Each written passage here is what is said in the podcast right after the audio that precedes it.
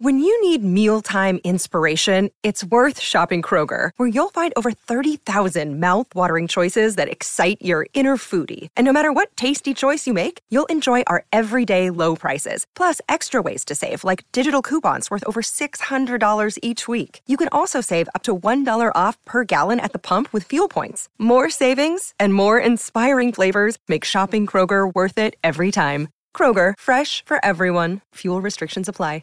Para omnimaniáticos y devotos de mitologías contemporáneas, el caso de una escuadrilla de cinco aviones torpederos Avenger tipo TBM-3 de la Armada Norteamericana que desaparecieron misteriosamente durante una misión de rutina nunca ha perdido vigencia.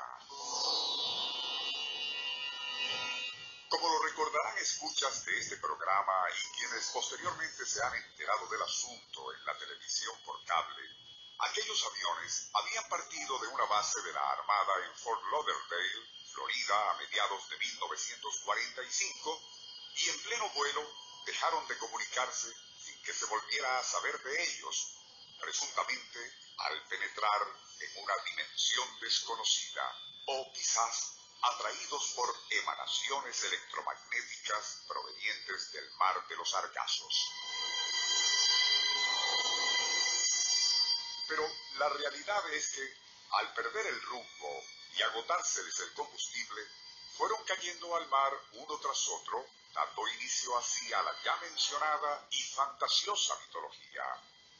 Una burbuja creencial que se desinfló en 1987 cuando uno de esos aviones fue localizado en el fondo del mar y no muy lejos de la base de la cual habían partido 42 años antes.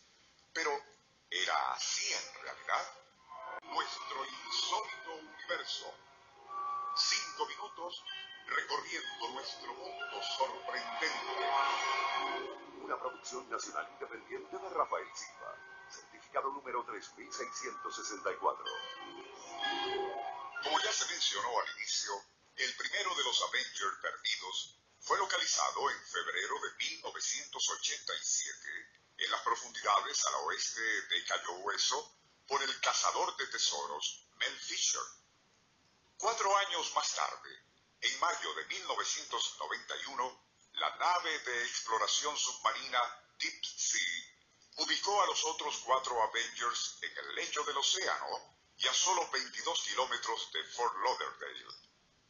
Despejada la incógnita, ya todo parecía aclarado cuando, y en junio de aquel mismo año 91, el investigador Graham Hawks, miembro de una organización científica de Nueva York, declaró a los medios algo asombroso.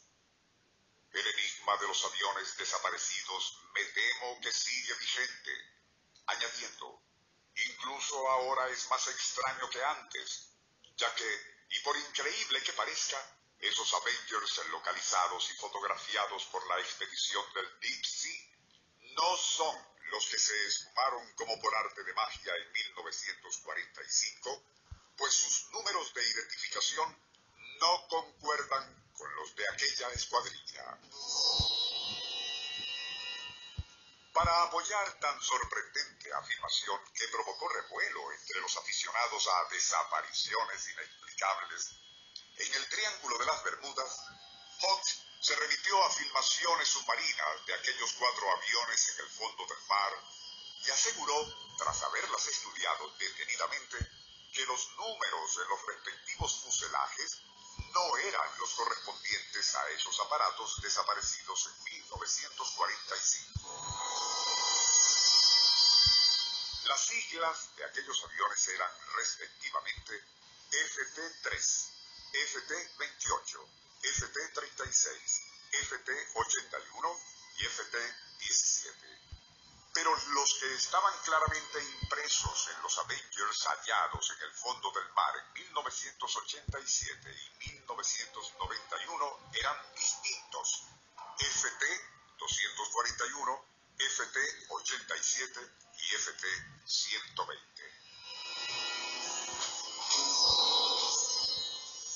Estamos completamente seguros de que ese grupo de aviones sumergidos a 22 kilómetros de Fort Lauderdale y descubierto en julio de 1991, no es el vuelo 19 que desapareció en 1945, insiste Hawk, añadiendo, lo curioso del asunto es que nadie reportó jamás la desaparición de ese segundo grupo de Avengers. Tampoco aparecen sus registros en la base naval de Fort Lauderdale.